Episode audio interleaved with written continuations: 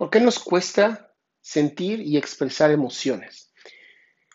Y no me refiero a esas emociones como la alegría o el enojo, sino por qué nos cuesta tanto trabajo sentir tristeza y miedo, que son dos emociones que además de ser completamente naturales, socialmente pareciera que está mal que las expreses. Está mal que expreses tu tristeza. Y es porque la sociedad cree que si estás triste no deberías de estarlo debido a que estamos en una gran sociedad, hemos hecho grandes avances y no deberías de estar triste. Mira todo lo que tienes a tu alrededor. ¿Por qué estás triste? Y ahora, con el, con el miedo, ¿no? Es como si te hemos enseñado a ser valiente, si el miedo no existe, todo está en tu mente. Y este tipo de tonterías que nos enseñan, lo único que hace es que nos enfermemos físicamente. Y nos enfermamos porque cuando tú sostienes el miedo, cuando tú no expresas tu tristeza, los músculos en tu cuerpo, la adrenalina, el cortisol y todos estos neurotransmisores y hormonas que se generan con cada emoción, tienen que ir a alguna parte. Si tú no los expresas, si tú no hablas de esto, estas hormonas y estos neurotransmisores tienen que de alguna manera irse a alguna parte. Y normalmente se van a algún tipo de órgano o algún tipo de músculo.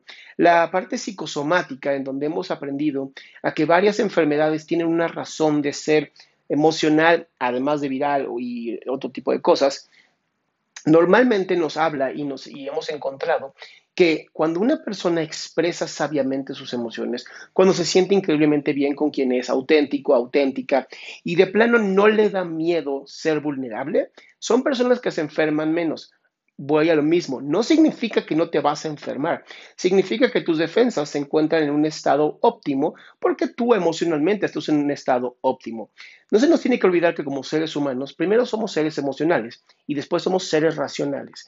Y muchas veces por la parte de no expresión de nuestras emociones, sobre todo el miedo y la tristeza, nosotros terminamos siendo personas amargadas, personas sin sueños, personas que terminan siendo sumamente tristes y sumamente apáticas y resentidas, ¿no? Y el hecho de ser resentido puede hacer que te enfermes aún peor. Entonces, es importante que expreses tus emociones. Creo que lo más importante es que te tomes un tiempo a solas en donde tú puedas expresarte cómo te sientes.